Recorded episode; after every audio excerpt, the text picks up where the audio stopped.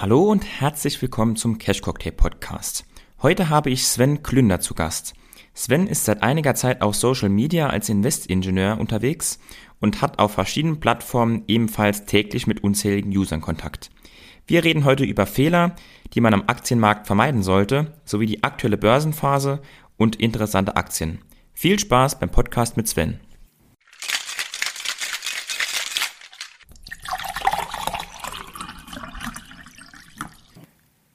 Hallo Sven, vielen Dank für deine Zeit. Bevor wir mit dem eigentlichen Thema anfangen, stell dich doch gerne einmal kurz vor für die User, die dich noch nicht kennen.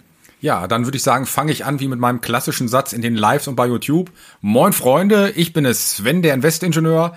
Ähm, ja, ich bin inzwischen seit 2014 an der Börse und habe jetzt vor etwa einem Jahr am 8. Juni meinen Kanal bei Instagram gestartet ist inzwischen etwas größer geworden, als ich das damals geplant hatte und berichte da regelmäßig über die Themen Finanzen, hauptsächlich Einzelaktien und Dividenden.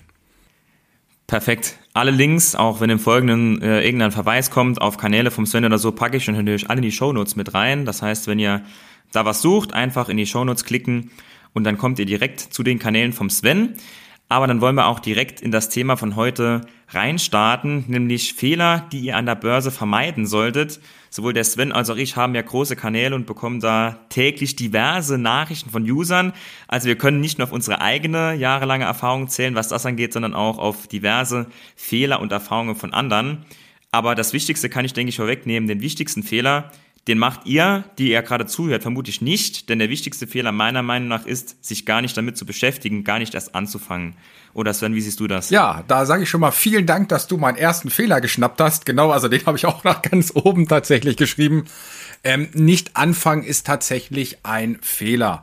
Ähm, ich sag mal, ich selber habe ja auch erst 2014 gestartet, mehr oder weniger auch durch Zufall mit ähm, äh, Aktien damals vom Arbeitgeber. Ich war damals bei K plus S, also ich sag mal deutscher Bergbaukonzern angestellt. Und im Prinzip hätte ich schon viel früher anfangen können. Ich meine, seit ich 16 bin, habe ich immer so ein bisschen nebenbei gejobbt.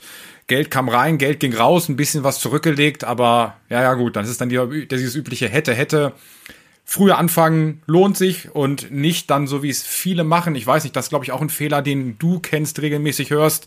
Die Leute, die es dann eben über die Zeit nicht geschafft haben, also nicht früh angefangen haben, versuchen es dann mit Kraft, mit Leistung auszugleichen, in dem Fall mit viel Geld. Und ähm, das ist sowas, das würde ich dann eher nicht machen, weil das ist dann oft so, das geht dann Hand in Hand mit dem Thema Gier. Dann will man zu schnell zu viel und das führt zu den nächsten Problemen. Wie siehst du das an der Stelle? Absolut. Ähm, kann man, denke ich, da auf jeden Fall mit reinnehmen. Der größte Hebel ist ja da die Zeit. Wenn wir jetzt nehmen, die Rendite, das Kapital und die Zeit. Und bei der Zeit, da ist einfach der größte Hebel, das kann man dann auch durch ein paar Prozent mehr Rendite oder eben auch ähm, ja, mehr Einsatz nicht ausgleichen. Und gerade wenn die Zeit eng ist und nicht mehr so weit ist, wenn man zum Beispiel jetzt schon ähm, ja, Richtung Rente geht oder Richtung dem Zeitpunkt, wo man auch Geld entnehmen muss, gerade dann sollte man ja eigentlich den Einsatz ein bisschen zurückfahren und gerade dann sollte man ja eigentlich da nicht übersteuern bei dem Thema. Aber ich gebe dir recht, oft ist es ja genau umgekehrt. Ja, und das ist was, also da warne ich regelmäßig davor. Deswegen für mich sieht auch so der perfekte Einstieg, ein Fehler, den ich zum Beispiel auch gemacht habe, so aus, eher erstmal langsam die Füße ins Wasser zu strecken, ähm, da am besten mit einem ETF anzufangen, weltweit gestreut denn damit kann man einfach wenig falsch machen. Ich selber habe zum Beispiel den Fehler gemacht, es so nicht zu machen. Ähm, mein äh, Starterdepot sah die ersten, ja gut, anderthalb Jahre so aus, dass es zu 100 Prozent aus K plus S Aktien bestand. Ähm, ich weiß nicht, ähm, wie sah dein Depot am Anfang aus? Also ich bin tatsächlich schon im jugendlichen Alter ähm, durch meine Eltern über Fonds und ETFs reingekommen und habe mich dann ähm, ja vor ein paar Jahren mit Einzelaktien dazu entschlossen und ähm, ja die Fonds aus der Zeit die letzten Reste im Corona-Crash verkauft, weil ich immer jahrelang der Meinung war, so ab 2008, 2009, als es gar keinen richtigen Crash mehr gab, okay, wenn da mal wieder so ein extremer Crash kommt, werden die aktiven Fonds vielleicht ein bisschen besser ähm, halten als der MSCI World und was weiß ich, aber dem war dann nicht so und das war dann der letzte Kick, um dann ähm, die Fonds rauszuschmeißen. Aber deshalb war es jetzt bei mir so, dass ich nie jetzt ein reines Einzelaktiendepot hatte, aber innerhalb des einzelnen Aktiendepots sind mir natürlich auch einige ähm, Fehler passiert, auf die wir mit Sicherheit gleich noch äh, zu sprechen kommen, beziehungsweise ähm, einen, ähm, ja, würde ich dann direkt vorschieben, und zwar ähm, zu viele deutsche Aktien, was ich auch immer wieder bei Usern entdecke, so dass man gerne das kauft, was an der eigenen ähm, Front ist, in Anführungszeichen. Dabei niemand kauft ein ETF auf den DAX oder zumindest ganz, ganz wenige machen das, was ja auch gut ist. Aber trotzdem setzen sich zu viele dann ein riesiges Portfolio aus Einzelaktien aus Deutschland. Da muss ich gestehen, das ging mir am Anfang auch ähm, so, dass ich da ein relatives Übergewicht an deutschen Aktien hatte. Um, einfach weil, weil mir dabei war, was man gekannt hat und wo man auch einfach zugängliche Infos dann hatte zu den Reports. Ja, es war alles auf Deutsch, es war sehr ausführlich. Man hatte leichtere Zugänge ähm, zu weiteren Infos, wenn man die gebraucht hat, auch direkt nach den Quartalszahlen. Aber von den Hürden sollte man sich nicht abschrecken lassen.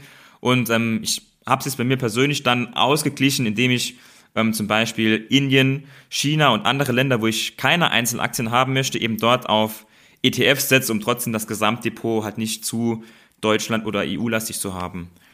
Wie sieht's da bei dir aus, was das Thema angeht? Äh, für mich einer der beliebtesten Fehler überhaupt. Ich sag mal, nur weil ein Unternehmen ein guter Arbeitgeber ist oder man das Logo fünfmal sieht, wenn man zur Arbeit fährt, heißt das noch lange nicht, dass es eine gute Investition ist. Da bin ich absolut bei dir. Ähm, ein Punkt, den ich ja momentan noch wieder am Porsche IPO kritisch sehe. Ich glaube, da gehen wir nicht zu sehr ins Detail rein. Das könnten gleich zwei extra Podcast-Folgen sein. Aber auf jeden Fall sehe ich genauso. Ähm, ich selber habe zwar auch noch relativ viel deutsche Werte. Ich meine, gut, jetzt eine Allianz zu haben, wenn man in Richtung Dividenden unterwegs ist, finde ich völlig in Ordnung. Genauso Deutsche Post, für mich momentan der stärkste deutsche Dividendenwert. BASF habe ich aber auch gezielt als Turnaround. Ähm, aber ansonsten ist mein Depot tatsächlich extrem US-lastig, weil ich persönlich, vielleicht bin ich dann da auch zu lange dabei, zu komisch geworden mit der Börse. Ich finde persönlich inzwischen, die US-Berichte lassen sich viel leichter lesen. Man findet Kennzahlen schneller als beim DAX, zumindest bei meinem Analysevorgehen. Und mein Einzelaktiendepot besteht, glaube ich, zu 70, 75 Prozent aus US-Aktien. Und um dann direkt weiterzugehen zum nächsten Fehler, was man hier, denke ich, ganz gut anschließen kann, meiner Meinung nach, wäre zu hohe Gewichtung von Einzelaktien, ähm, um dem Worst Case vorzubeugen. Stichwort Wirecard. Eine gewisse Diversifikation ist das A und O, auch wenn es ja viele gibt, die sagen, ähm, diversifizieren muss nur der, der sich nicht gut auskennt mit dem Unternehmen, aber bis zum gewissen Grad, denke ich, kann man das auf jeden Fall sagen, muss das so sein, ähm, weil sonst irgendwann der Tag kommt, wo, wo man dann, ja, hier, denke ich, Schiffbruch erleidet. Auch wenn es ganz, ganz lang gut geht, vielleicht über viele Jahre und man sich dann immer wieder bestätigt fühlt, ja, mir passiert das nicht, mein Unternehmen passiert das nicht. Aber da kann ich nur davor warnen, ist mir jetzt schon so oft zugespielt worden von verschiedenen Usern, die da auch irgendwann die Falle getappt sind. Und ähm, dann wird's halt direkt richtig, richtig schmerzhaft. Bin ich absolut bei dir. Ähm, grundsätzlich ähm, muss man sich viele Gedanken machen, wie man sein Depot aufbaut. Deswegen vielleicht einfach nochmal der Punkt von mir nochmal wiederholt. Fangt lieber mit dem ETF an. Denn dann geht's tatsächlich los. Wie verteile ich die Risiken richtig? Ähm, ich habe zwar Einzelaktien sehr, sehr hoch gewichtet, habe aber auch viele Einzelaktien und ähm, mein Einzelaktiendepot momentan so 50 Positionen da ist schon mehr drin als in manchem Dividenden-ETF, wo nur 30 Positionen mit äh, drin sind. Das Wichtige ist halt, man muss sich mit seinen Investitionen beschäftigen und man sollte sich im Klaren sein, was man tut. Und wenn ich dann eben eine Einzelaktie mit 20% Gewichte, okay, aus meiner Sicht kann man machen. Aber dann muss eben auch klar sein, dass ein Fünftel vom Depot von diesem Wert abhängt. Und wenn der dann eben fällt, dann zieht das das ganze Depot runter. Deswegen also ich mache sowas nicht. Ich sage immer breit gestreut, nie bereut. Ich bin eher ein Freund davon, auf viele ähm, Pferde da zu setzen, das einfach weit zu verteilen, um das Risiko nicht zu haben. Und ähm, aus meiner Sicht, ähm, ja, machen kann man beides. Man muss sich nur im drüber klar sein, was es für Auswirkungen hat. Und äh, das ist, glaube ich, so dann der nächste Fehler, den dann eben viele machen. Sie wissen einfach nicht so richtig, in was sie investieren und wie es funktioniert. Äh, erlebst du wahrscheinlich auch regelmäßig bei deinen Nachrichten, oder? Absolut.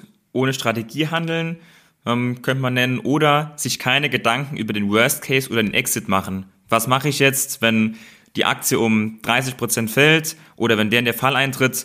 Verkaufe ich dann oder verkaufe ich nur, wenn es keine fundamentalen Neuigkeiten gibt oder verkaufe ich, wenn es unter die 200-Tage-Linie geht? Es gibt ja diverse Möglichkeiten oder verkaufe ich gar nicht, weil ich sage, ich halte die Aktie mindestens so und so viele Jahre. Da gibt's ja um, ganz viele Möglichkeiten, aber sich vorher nicht darüber Gedanken zu machen, was passiert, wenn oder was ich mache, wenn, das endet dann meistens in schlechten Entscheidungen. Und ähm, ja, in dem, in dem Kontext, wie du eben gesagt hast, mit einem ETF anfangen, ist, denke ich, was extrem Gutes. Man gewöhnt sich so an die Schwankungen, denn das eine ist die Theorie, mir macht das schon nichts aus, wenn mein Depot um 20% fällt.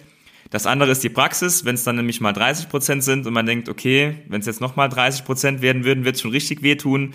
Deshalb mit dem ETF anzufangen und dann Stück für Stück Einzelaktien ähm, reinzustreuen und dann tut es auch nicht so weh, wenn man da mal ähm, einen Fehler macht bei den Einzelaktien oder dann merkt, ist doch nichts für mich, hat mich jetzt ein paar Prozent gekostet, aber jetzt ähm, ja, vertraue ich doch lieber wieder auf die ETFs, denn es müssen ja keine Einzelaktien sein, um an der Börse erfolgreich zu sein.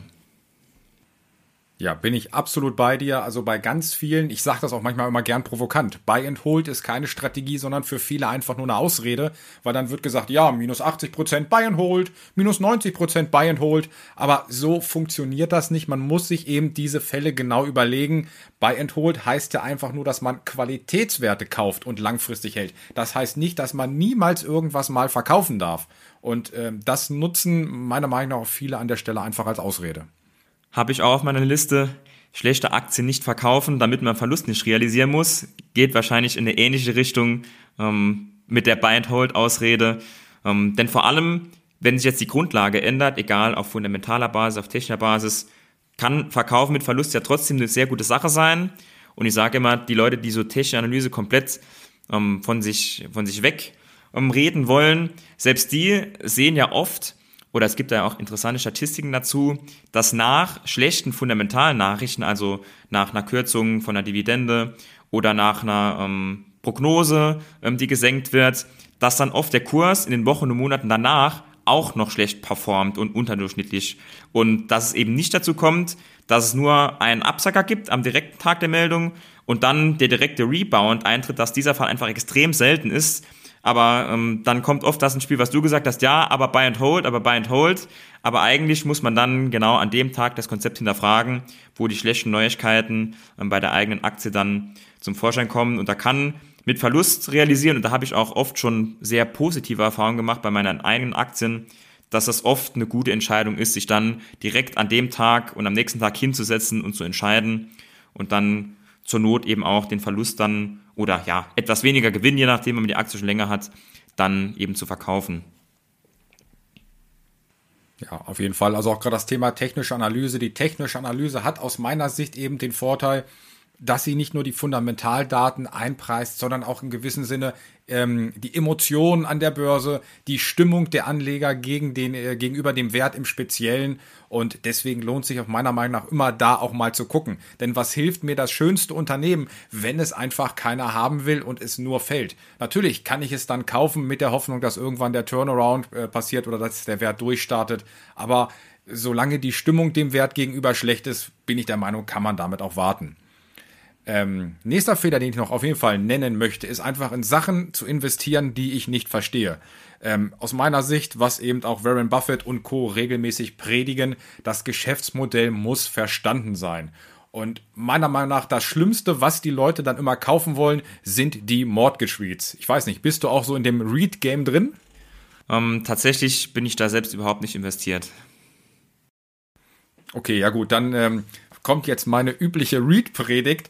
Meine Reads sind ja nichts anderes als quasi erstmal, ja, im Prinzip eine Art Fonds, eine Art Sammel, Kapitalsammelstelle, die dann in Immobilien investiert. Und es gibt halt Equity-Reads, die investieren direkt in Immobilien, kaufen die also, vermieten die weiter. Oder Mortgage-Reads, die investieren dann an der Stelle in Kredite. Nun muss man sagen, die Mortgage REITs haben schon zu zwei größeren Wirtschaftskrisen geführt. Ich glaube, an die letzte, an die Immobilienkrise erinnern wir uns noch alle. Und das Geschäftsmodell besteht eben daraus, dass gebündelt eher risikobehaftete Schulden gekauft werden und die werden dann quasi am Spotmarket ähm, dann ähm, refinanziert. Ja, die Sache dabei ist immer eine schöne hohe Dividendenrendite. Was die Leute aber vergessen ist, dass die Kurse von diesen Mortgage REITs regelmäßig fallen und auch die Dividenden zumindest in absoluter Höhe gekürzt werden. Klar hat man so weiterhin eine hohe Dividendenrendite, aber am Ende zählt der Total Return und da für mich so einer der schlimmsten Fehler, nur auf die Dividendenrendite zu gucken, ohne zu wissen, was macht das Unternehmen, ohne das verstanden zu haben, denn das birgt einfach extreme Risiken, Frust und das sollte man aus meiner Sicht vermeiden. Ja, da brauche ich auch nichts hinzuzufügen, nur auf die Dividende zu achten. Auf, je, auf jeden Fall ähm, hast du entsprechend schon ausgeführt. Da ähm, gibt es auch, denke ich, keine zwei Meinungen. Da wird auch niemand widersprechen. Man kann auch sagen, generell nur auf einen Indikator zu achten, egal ob ähm, Wachstum oder ähm, KGV oder Dividende. Ähm, eins allein macht selten oder nie ein gutes Investment aus. Und wenn, dann ist es eher Glück. Nächster Fehler, den ich mir noch notiert habe, ist blind nachkaufen. Damit werden wir ja oft im ähm, Social Media Business oft konfrontiert. Man merkt es dann, wenn eine Aktie von manchen Influencern, man, ich will mich jetzt auch selbst gar nicht ausnehmen, man postet ja auch, was man kauft oder was man verkauft oder was man gut findet. Das wollen die Leute ja auch lesen. Aber man merkt dann immer, wenn vor allem sehr, sehr große Influencer ähm, gewisse Aktien kaufen und hypen und dann die Aktie sinkt und der entsprechende Influencer nicht direkt darauf reagiert mit einer Story, mit einem Beitrag, dann merkt man sofort, wie in den Postfächern auf einmal innerhalb von ein, zwei Stunden diverse Fragen zur gleichen Aktie kommen und man dann merkt, okay, die Leute haben sich gar nicht mit der Aktie beschäftigt. Im Fall ähm, von Porsche zum Beispiel, viele wussten gar nicht, dass die Porsche SE ähm, was anderes ist als der Autobauer Porsche. Ähm, wenn dann solche Sachen passieren, dann wird es dann natürlich schon sehr, sehr schwierig und da ist man auch schnell mit dem Latein am Ende, ähm, was man da jetzt erklären möchte. Und deshalb blind nachkaufen immer eine ganz, ganz schlechte Idee, denn der Exit des anderen, den bekommt ihr vielleicht gar nicht mit, wenn der rausgeht. Deshalb, ähm, ja, haben wir eben auch schon gesagt, immer eigene Gedanken machen, egal was für ein Experte das ist, der kann eine ganz andere Strategie haben ähm, als du oder als ihr. Und ähm, ja, selbst deshalb dem, dem besten Experten nie so zu vertrauen, dass man nicht selbst auch so ein bisschen eine Ahnung hat, was da abgeht. Ja, kann ich nur zu 100 Prozent zustimmen an der Stelle. Ähm, zumal man ja auch nicht vergessen darf, die Anzahl der Follower jetzt beispielsweise bei Instagram sagt erstmal wenig über das Fachwissen der Person dahinter aus. Ähm, ich verfolge das ja auch zum Teil, was äh, andere Kanäle kaufen und denke mir manchmal auch meinen Teil dazu, sehe hinterher, wie sich die Kurse entwickeln und dann bestätigt sich das. Aber auch ich erlebe das. Ich zum Beispiel eine meiner Lieblingsaktien ist nun mal Stack Industrial, auch wieder ein REIT. Jetzt kommt immer das dauerhaft bei mir dieses Thema REIT. Ein REIT, der in Industriehallen ähm, investiert, auch noch Monatszahler ist, finde ich ganz gut. Und ja, dadurch, dass ich das so ein paar Mal erwähnt habe, kaufen das jetzt auch diverse Leute sage ich auch, gut, zu mir zum Portfolio passt es, ich weiß, wie mein Depot aufgestellt ist, aber ich würde das mir auch nicht blind nachkaufen, weil keiner weiß, zu welchem Preis ich die Aktie gekauft habe, wann ich sie teuer, wann ich sie günstig finde, wie mein Depot verteilt ist. Auch zum Beispiel was, wo ich sage, bewusst mein Depot teile ich nicht, weil sonst diese Nachkäufe ähm, eventuell sich noch mehr ähm, verschlimmern. Und mein Ansatz ist dabei tatsächlich auch eher den Leuten das Wissen mitzugeben, dass sie selber entscheiden. Also bin ich komplett bei dir. Absolut, da kann ich gerade ein gutes Beispiel dazu geben. Ähm, du hast das Unternehmen eben auch genannt, die Deutsche Post. Die habe ich jetzt zum Beispiel, ist mein jüngster Aktienkauf, jetzt ganz aktuell gekauft, ähm, bei 30 Euro. Und da gibt es jetzt, weiß ich ja auch, viele User, die haben die Aktie nahe dem Hoch gekauft, sind jetzt extreme Minus. Und ähm, mein Exit kann für die schon so schmerzhaft sein, dass die sagen, okay, ähm, das ist viel zu weit für mich oder das passt für mich gar nicht. Ähm, deshalb muss man immer, immer selbst gucken mit dem Einkaufskurs und dem Szenario, welches man sich ausmalt. Aber ähm, ja, Thema Read bin ich tatsächlich ähm, aus verschiedenen Gründen nicht so ein Fan, aber da könnten wir jetzt, wie du eben gesagt hast, bei Porsche keine, keine extra Folge jetzt zu einem Thema. Aber Deutsche Post ähm, bin ich auch bei dir, finde ich auch in Deutschland wirklich ein extrem cooler Dividendenwert, der ähm, für den Burggraben, den das Unternehmen hat, wirklich schon sehr gut ähm, zurückgekommen ist. Ich drücke es mal positiv aus, für die, die jetzt aktuell kaufen wollen, zurückgekommen ist. Ähm, ja, und die Dividende ist auch für Dividendenfans, auch wenn ich jetzt kein Dividendenfan in dem Sinn bin, aber ist das schon eine sehr, sehr coole Sache auch, was da ausgeschüttet wird. Es wird ja bald in die vierte Folge, wenn wir über das Thema Dividenden reden. Ne? Also da haben wir ja schon einiges jetzt geplant. Ähm, ja, bin ich absolut bei dir. Also Deutsche Post ist ja so ein Halbwert. Warum habe ich jetzt oder vergrößere ich da meine Position? Ähm, zum einen sehe ich es gar nicht so schlimm, dass die Deutsche Post jetzt so stark korrigiert, weil das ganze Thema, ich meine, jetzt schweifen wir vielleicht ein bisschen ab, aber das heißt ja auch wieder beschäftigt mit deinen Investments. Und gerade bei der Deutschen Post war ja nun dieser Hype, ne, Homeoffice, keiner darf raus, alles ist zu, auch Amazon, Shopify, äh, diverse andere Logistikdienstleister, Immobilien und so weiter sind alle extrem in die Höhe geschossen mit den Kursen. Und jetzt muss man sagen, ist da vielleicht auch wieder einfach der Boden der Realität erreicht Und zum Beispiel die Deutsche Post habe ich gekauft, weil ich auch einen Peer-Group-Vergleich gemacht habe. Ich habe geguckt, wie haben sich FedEx und Co. Äh, entwickelt und habe eben auch gezielt gescreent. Dazu hatte ich sogar extra einen Beitrag gemacht, will ich jetzt keine Werbung für machen an der Stelle. Aber das sind nun mal andere Entscheidungskriterien, als zu sagen, ja, keine Ahnung, hier der Sven oder der Lukas, die haben jetzt die Deutsche Post gekauft, geil, kaufe ich auch, ne? Und das ist immer ganz wichtig, ne, entscheidet auf der Basis von Zahlen, Daten, Fakten. Ich sage immer gerne ZDF und nicht auf Basis von ARD, also alle reden daher, weil wenn man zehn Leute fragt, hat man elf Meinungen. Das ist meistens einfach nicht zielführend. Genau, guter Punkt auch. Und ich denke, das Abschweifen werden die Leute gar nicht schlimm sehen, denn auch ein paar User oder viele User, die zuhören, die schon länger dabei sind, die wollen ja auch nicht nur jetzt die absoluten Anfängerfehler wissen, sondern auch, dass mal zwischendurch ein paar Aktien besprochen werden oder mal ein paar Beispiele, was wir da aktuell auch so im aktuellen Kontext sehen. Und da kann ich dir bei der Deutschen Post nur zustimmen. Ich habe da auch ähm, ja, Vergleiche angestellt und zum Beispiel im Vergleich zu FedEx muss man jetzt sagen, hat die Deutsche Post gerade in den vergangenen Jahren noch immer wieder ähm, abgeliefert, ihre Ziele erreicht und FedEx, aktuell sieht man es jetzt wieder, ähm, sind jetzt ein bisschen als erstes ins Straucheln gekommen, was das angeht und dann liegt es vielleicht auch nicht nur im Umfeld, sondern eben auch ähm, an den Strategien, am Management und ähm, ja, wenn dann die Deutsche Post auch noch günstiger ist, dann ist der ähm, ja, deutsche Abschlag, den die Aktien ja oft haben, der ist dann irgendwann auch aufgebraucht. Ne? ja, bin ich absolut bei dir. Ähm, ein Fehler, den ich jetzt auf jeden Fall noch mit hier äh, mitnehmen möchte, dass ihr alle den mal hören, ist für mich das Thema Vergleichen. Weil oft hört man es, dann sind irgendwie, also die Extrembeispiele sind irgendwelche 90, 19-Jährigen, 90-Jährigen wäre genau das Richtige, 19-Jährigen, die 20.000 Euro liegen haben und sagen, oh Gott, oh Gott, oh Gott, ich habe die Hälfte der Zeit schon verpasst.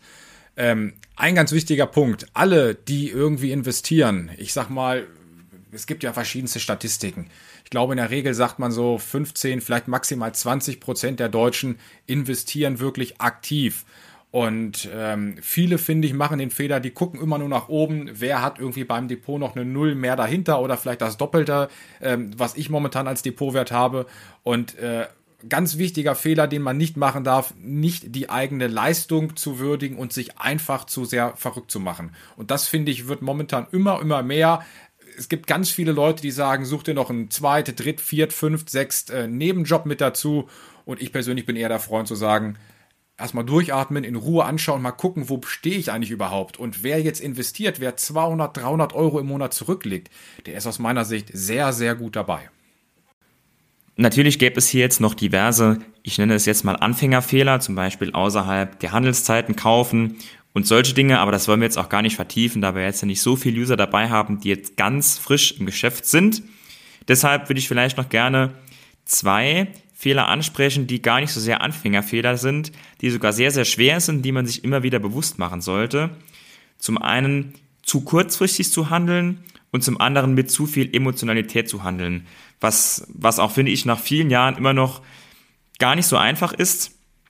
Gerade kurzfristig ähm, wenn es mal extrem volatil ist, dann die Nerven zu behalten, die Strategie äh, treu zu bleiben und ähm, ja, dann das Buy and Hold im positiven Sinne, wenn das denn die Strategie ist, auch beizubehalten.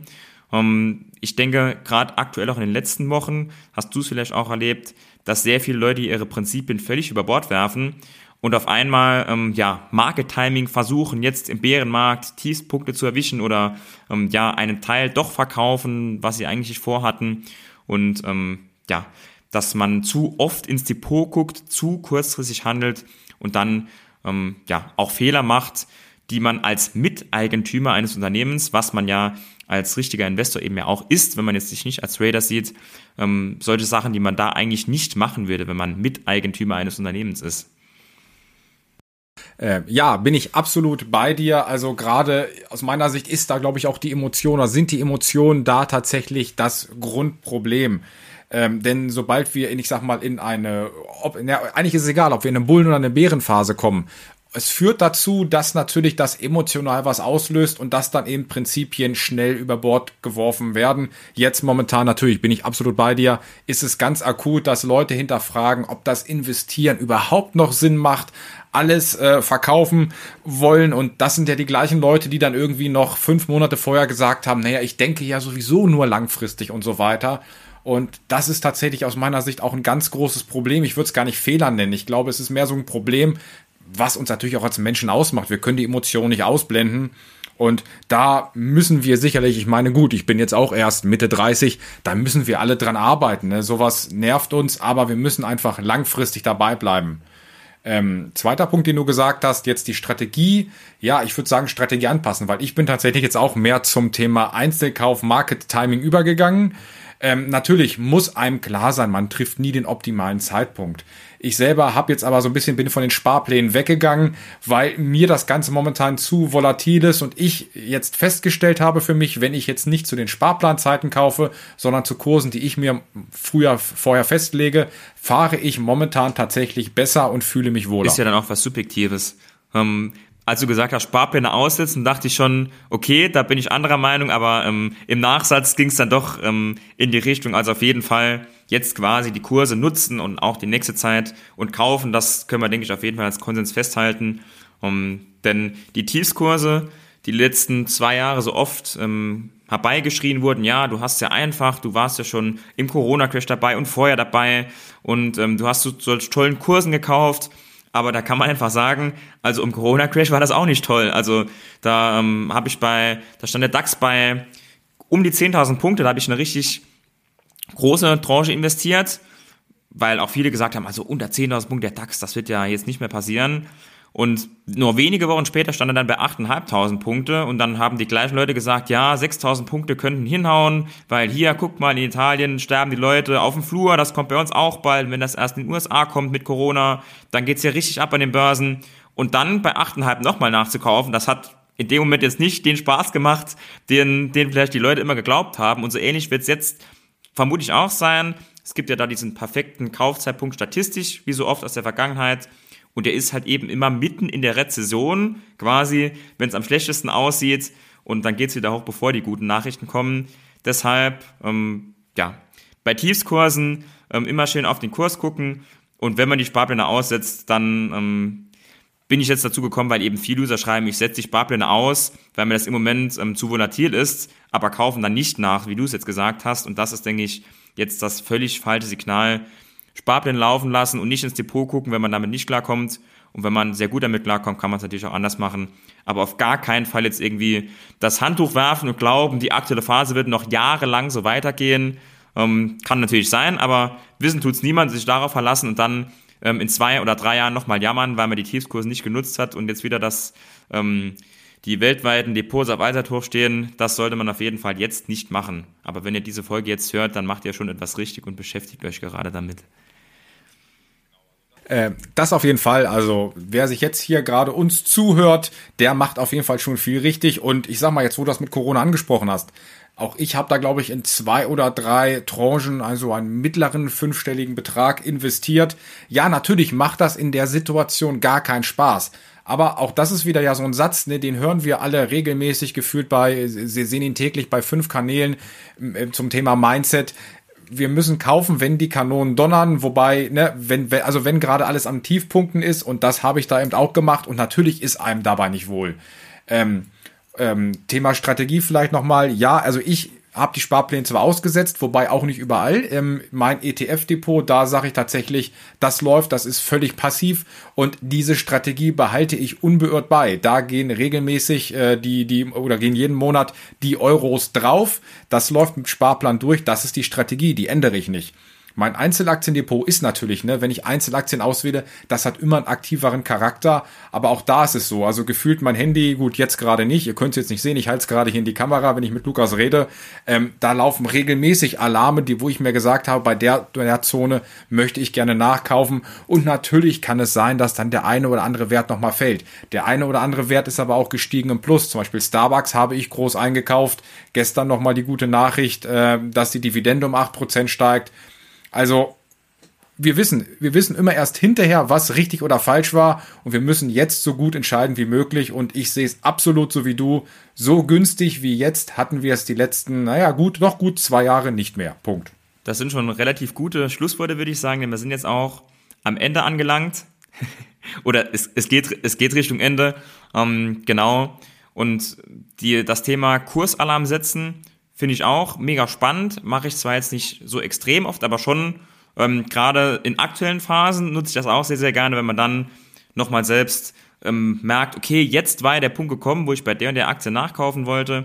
Und da ist einfach dann, ähm, ich sag mal, eine Schwarz-Weiß-Situation. Genauso gerne nutze ich auch die 200-Tage-Linie als Ein- und Ausstiegszeitpunkt, weil das einfach so ein schönes Schwarz-Weiß-Ding ist. Es ist gar keine ähm, subjektive Sache und man kann da schön aus sich selbst austesten. Schafft man das auch genauso, die eigene Strategie beizubehalten und das so zu machen? Und ähm, ja, ist da keinen persönlichen Befindlichkeiten und den schlechten Nachrichten unterlegen? Denn das kann man an der ähm, zu der aktuellen Situation auch vielleicht noch sagen, es ist ja immer so, dass die Nachrichten ihre Nachrichten auch den Kursen anpassen. Wenn wir jetzt steigende Kurse die letzten zwei Wochen gehabt hätten, hätte es dafür auch Nachrichten gegeben, warum es steigende Kurse geben kann. Wir haben es ja auch bei der ähm, Bärenmarkt-Rallye gesehen vor ja, inzwischen jetzt vier bis sechs Wochen. Es gibt dann positive Nachrichten und auch wenn die Nachrichten jetzt gerade aktuell in dieser Woche sehr, sehr schlecht sind, ähm, ja, das sind, die sind vor allem deshalb so extrem schlecht, weil die Börse auch so extrem schlecht gelaufen ist. Und natürlich kann NTV und die ganzen amerikanischen Sender, natürlich können die nicht, wenn die Börse um 5% sinkt in einer Woche, dann ähm, irgendwelche positive Nachrichten bringen, weil das will dann ja auch keiner hören. Deshalb darf man nicht verrückt machen lassen und die positiven Nachrichten, die werden schon bald wieder kommen. Ja, und ich glaube, das Beste, was man dann machen kann, gerade wenn man viel im Bereich Einzelaktien, wie zum Beispiel auch ich unterwegs ist, schaut einfach mal einen Referenzindex an, ob es jetzt der FTSE All World äh, ist oder der MSCI World. Schaut einfach mal, wie sich der im Vergleich zu eurem Depot verhält.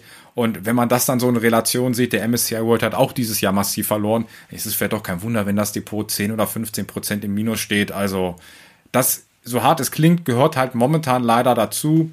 Aber wenn man das in Relation sieht, ist es doch alles einfach gar nicht mehr so schlimm. Perfekt. Ich denke, die Worte zur aktuellen Situation jetzt waren noch ganz gut, weil viele sich auch wünschen, dass wir auch auf den aktuellen Bärenmarkt so ein bisschen eingehen. Und dann würde ich sagen, noch gern letzte Worte von dir, Sven. Und dann danke ich dir ähm, für deine Zeit. Ähm, trotz Krankheit muss man das wissen, der Sven hat ein bisschen Erkältung. Wir haben jetzt schon zweimal verschoben. Und ähm, ja, er hat, hat sich durchgequält und deshalb auch vielen Dank, dass er nicht abgesagt hat. An dieser Stelle kann ich das ruhig noch einmal positiv hervorheben. Ja, äh, vielen Dank dafür. Ja, ich sage euch vielen Dank fürs Zuhören. Ähm, ansonsten, ihr habt es ja schon gehört, wir haben schon vier oder fünf weitere Folgen geplant. Deswegen hört hier intensiv zu. Äh, ich weiß nicht, was man dann genau beim Podcast macht. Liked ihn, hypt ihn, teilt ihn und äh, schreibt vor allen Dingen dem Lukas, dass ihr mich nochmal hören wollt. Dann nehmen wir sicherlich auch mal die nächste Runde zusammen auf. Perfekt. Vielen Dank für deine Zeit, Sven. Ja, sehr gerne. Tschüss. Dieser Podcast dient lediglich der Allgemeininformation und gibt die persönliche Meinung von mir und meinem Gast wieder. Alle Angaben erheben keinen Anspruch darauf, vollständig und richtig zu sein und sind zudem keine Handlungsempfehlung an dich, bestimmte Finanzinstrumente zu handeln. Wir sind also nicht verantwortlich, wenn du aufgrund unserer Inhalte Entscheidungen zu deiner Geldanlage triffst. Wir machen in diesem Podcast keine Anlageberatung, denn wir wissen ja auch im Einzelfall gar nicht, ob eine bestimmte Aktie zum Beispiel für deine persönliche Risikobereitschaft geeignet ist.